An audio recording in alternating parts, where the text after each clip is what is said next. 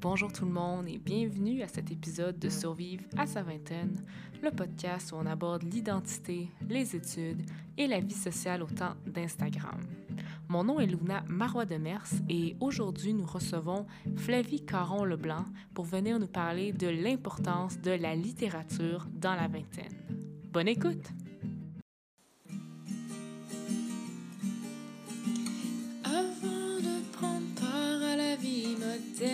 Les enfants et la crise de la quarantaine, il faut survivre à sa vingtaine. Bienvenue à un autre épisode de Survivre à sa vingtaine. Flavie, comment ça va aujourd'hui? Ah ben, ça va très bien. Écoute, euh, je suis présentement en direct du stationnement du Café Morgane à Repentigny. Euh, et voilà. Euh, c'est vraiment un plaisir de, faire partie de ton émission, euh, Luna. Alors, pour ceux qui ne me connaissent pas, euh, mon nom est Flavie Caron-Leblanc. Je suis inscrite au baccalauréat en littérature de langue française à l'Université de Montréal. Donc, pour les gens qui nous écoutent, ce serait quoi? Comment est-ce que tu décrirais ton programme? Ça s'adresse à quel genre de personnes? Oui, ben pour rester bref, je dirais que euh, la dramaturgie, c'est vraiment tout ce qui a trait au théâtre. Oui, euh, pour ce qui est des arts euh, de la scène, effectivement, comme les comédiens, mais également tout ce qui est aussi en arrière du rideau. Donc, la dramaturgie, ça englobe le texte, ça englobe la représentation, ça englobe le jeu, ça englobe vraiment... Quand on pense au théâtre et à son entièreté, on peut penser dramaturgie. On va faire un petit exercice relié à la fois à la vingtaine et au théâtre. Donc, si tu avais à utiliser un genre de théâtre ou un genre littéraire pour caractériser un petit peu la période de ta vingtaine dans laquelle euh, tu te trouves, ce serait quoi? Je te laisse y aller en premier, puis ensuite je te dirai, moi, ce serait euh, quel type de littérature? Euh, ce serait l'absurde. Tu dis que c'est absurde, donc est-ce que tu considères en ce moment que c'est parce que les événements dans ta vie ont pas nécessairement de sens les uns avec les autres, ou c'est juste que tu trouves que c'est juste absurde la vingtaine en général? Ça peut être en lien avec euh, les événements qui se passent dans ma vie personnelle, quoique je dirais que c'est pas tant absurde que ça de rentrer à l'université, de, commencer ses premiers jours d'école, mais on sait jamais. Euh, des fois, ça peut être présenté d'une façon qui euh, sort un peu plus de l'ordinaire. Mais je te dirais que c'est vraiment par rapport à la définition de ce que l'on peut en faire de la vingtaine. Euh, parce que la vingtaine, c'est avant tout, je crois, quelque chose qui est personnel, quelque chose qui est relatif à chaque personne, à chaque parcours. Ouais, 100 Mais je vais aller avec quelque chose de similaire, moi aussi. Si j'avais à faire une pièce de théâtre, moi, j'irais plus avec ma vie et j'irais vraiment avec un style. Je pense que je prendrais quelque chose d'assez fragmenté. On parle souvent que ben, la période plus post-contemporaine en art, c'est vraiment plein de petits morceaux qu'on peut pas vraiment tout rattacher. Moi, je ferais plein de petites scénettes de ma vie. Et là, le téléspectateur, euh, ben, le spectateur dirait « Ah, mais je comprends pas vraiment le sens. » Et vraiment, souvent, c'est regroupé sous un même titre. Mais je dirais que là, en ce moment, je vis les petites scénettes, toutes décousues de ma vie, mais le grand titre, je l'ai pas encore trouvé. Sinon, on parle quand même beaucoup de littérature aujourd'hui, mais est-ce que tu penses que la littérature est une manière de survivre à sa vingtaine? Euh, je sais que la littérature peut aider en général à en apprendre plus. Euh, J'avais un projet au euh, Cégep qui parlait notamment euh, de qu'est-ce que la littérature m'apporte. Et mis à part le fait que la littérature puisse nous permettre de nous évader, de découvrir de nouveaux horizons et de voyager au-delà de nos frontières, je dirais que la littérature nous permet d'en apprendre plus sur nous-mêmes et sur l'environnement euh, qui nous entoure.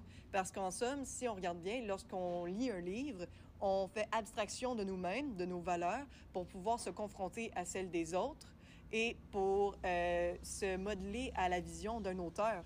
Et ça, c'est quand même assez fascinant parce que même en faisant preuve de la plus grande empathie du monde, euh, c'est pas toujours dans euh, les contextes de la vie quotidienne qu'on peut faire ça. Donc, la littérature, ça peut nous permettre d'en apprendre plus par la vision d'une autre personne et donc peut-être potentiellement de vivre une seconde vingtaine à travers les yeux d'un auteur qui aurait écrit durant sa vingtaine ou ce genre de choses.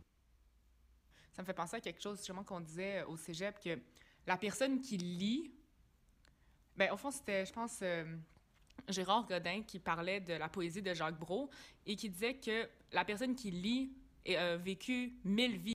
Par exemple, on ne saura jamais c'est quoi la vie euh, au Cambodge, mais par la littérature, on vit une certaine, peut-être illusion, mais une autre manière, une autre vingtaine parallèle un peu. Un peu pour répondre aux gens qui disent que ils voient pas l'impact de la littérature, ils comprennent pas l'utilité un peu, mais je pense qu'on leur donne une bonne réponse, là. Sinon, je sais pas si toi, ça t'est arrivé, mais peut-être le côté de se faire un peu juger, d'avoir l'étiquette de gens qui lisent, là. Par exemple, moi, j'ai... J'ai lu un livre dernièrement, puis je le traînais avec moi dans toutes mes classes. Et je l'ai laissé traîner sur un coin de bureau pendant que j'étais en train de sortir mon cahier, et quelqu'un est passé en criant genre Oh mon Dieu! Oh mon Dieu!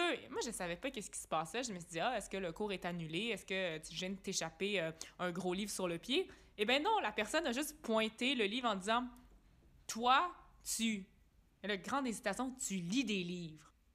Euh, c'est sûr qu'il va y avoir du jugement par rapport à ça. Mais je dirais que la littérature, c'est quelque chose qui est supposé nous interpeller à l'intérieur. Donc, le livre qu'on est supposé choisir et vers lequel on est supposé aller d'emblée est celui vers lequel on se sent le plus intéressé et non pas celui qu'on est supposé nous dicter ou qu'on nous recommande en disant Ah, toi, tu es supposé aimer ce genre de livre-là.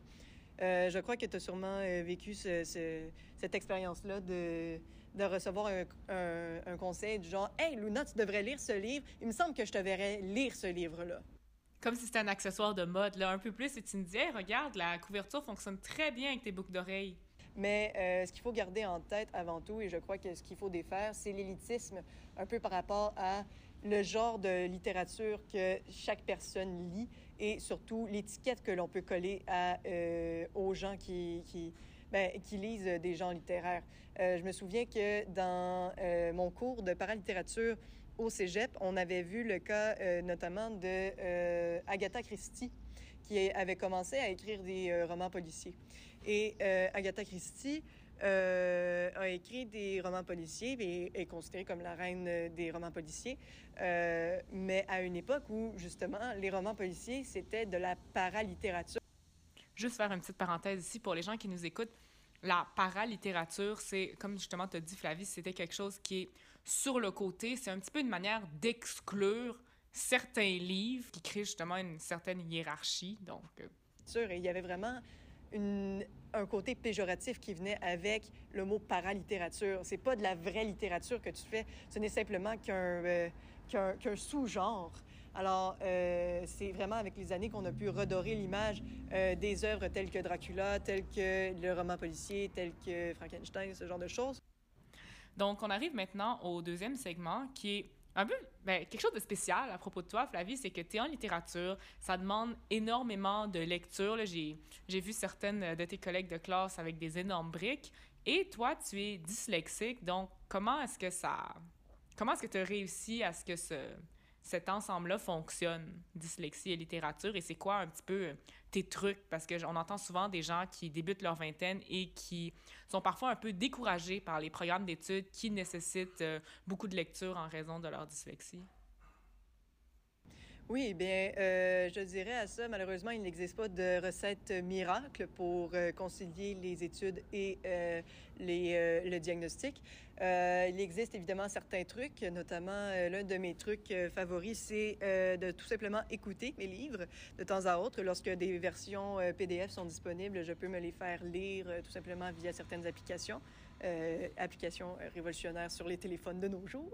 Mais, mis à part ça, je dirais que c'est surtout, en fait, d'aller chercher les ressources, tout simplement. Euh, d'aller rechercher euh, de l'aide en orthopédagogie, d'aller demander de l'aide euh, au service adapté si vous êtes au cégep. On trouble d'apprentissage, donc j'ai réussi à le concilier tout simplement avec des méthodes qu'on m'avait montrées très jeune. Euh, c'est pas toujours euh, le cas pour euh, les personnes qui ont le même diagnostic que moi. Et là-dessus, je vous dis chapeau et euh, courage parce que vous êtes bon, vous êtes fort. Et puis, ben c'est ça. Ce que je dirais en somme pour répondre à la question, c'est d'aller chercher les ressources, d'être ouvert puis de pas avoir peur de demander de l'aide. C'est vraiment la clé pour pouvoir concilier les deux. Ah, c'est certain. Donc, euh, étant donné que dans ce podcast-là, on fait souvent euh, notre rubrique qui est justement j'ai lu ou justement j'ai écouté, je me suis dit, étant donné que c'est toi l'experte en littérature de nous deux, euh, de te laisser la faire pour, pour, pour conclure ce podcast-là. Donc, Flavie, tu peux commencer ta recommandation de lecture par justement cette semaine j'ai lu et après, je te laisse aller pour nous conclure ça avec une suggestion de lecture. Eh bien, je vais t'enchaîner ça avec un doublement, justement. Alors, justement, justement, j'en ai parlé dans le podcast euh, un peu euh, précédemment euh, par rapport au genre de l'absurde. Et justement, j'ai lu cette semaine une pièce de théâtre que j'aime tout particulièrement, que j'affectionne, qui fait partie de mes favorites, qui s'appelle Les Sept jours de Simon Labrosse. C'est une pièce de théâtre qui a été écrite par Carole Frichette et qui raconte l'histoire euh, de Simon Labrosse, qui fait une pièce de théâtre pour récolter des sous afin de payer son loyer et aussi pour financer l'opération au cerveau de son ami Léo, qui a une maladie, euh, somme toute très rare, puisqu'il n'est pas capable de dire des euh, mots à connotation positive. Et euh, donc, à travers la pièce de théâtre de Simon Labrosse, on voit son quotidien, son parcours, sa vie. Et euh, le, temps de la durée euh, de la pièce de théâtre de Simon Labrosse, dans le livre de euh, Carole Fréchette, s'étend à une semaine. Une semaine dans laquelle, à chaque jour, Simon va s'inventer un nouveau métier pour aider les gens. Évidemment, c'est une pièce de théâtre absurde, donc à chaque journée, il va y avoir un nouveau, un nouveau métier qui va être inventé, qui va être, somme toute, assez déconcertant, mais à tout le moins très créatif. Et euh, ce que j'aime beaucoup dans euh, cette pièce de théâtre, et j'espère que ça pourrait en faire découvrir à plusieurs euh, des, théâtres alternatifs, c'est la structure. C'est un, une pièce qui est, oui, de type absurde, mais qui a une structure qui est, somme toute, très accessible. Chaque journée est chronométrée dans le temps, est placée avec une, une narration et fait appel au métathéâtre que l'on appelle. Donc, le, fait d'utiliser une pièce de théâtre dans une pièce de théâtre. Je parlais plus d'absurde quand on parle pour décrire la vingtaine et wow, c'est intéressant que chaque euh, mais chaque journée est-ce que les journées sont liées ensemble ou? C'est un lundi, un mardi, un mercredi. Euh, mais c'est encore là pas mentionné. Je vous laisse, euh, en fait, je laisserai vraiment aux auditeurs l'occasion de, découvrir vraiment cette œuvre dramaturgique je vous le dis, c'est une, c'est vraiment une, une, comment dire, une œuvre qui m'a beaucoup marqué parce que ça parle de beaucoup de sujets qui peuvent en interpeller plus d'un. Et euh, évidemment, les personnages euh, dans la pièce sont également très attachants. Donc voilà, si vous avez un peu de temps libre et que vous avez envie de lire quelque chose d'assez léger euh, en termes de nombre de pages, ben, je vous conseillerais la pièce de théâtre Les Sept jours de Simon Labrosse, écrit par Louise... Louise Carole Fréchette. Alors, merci tout le monde d'avoir été à l'écoute et on se voit la semaine prochaine.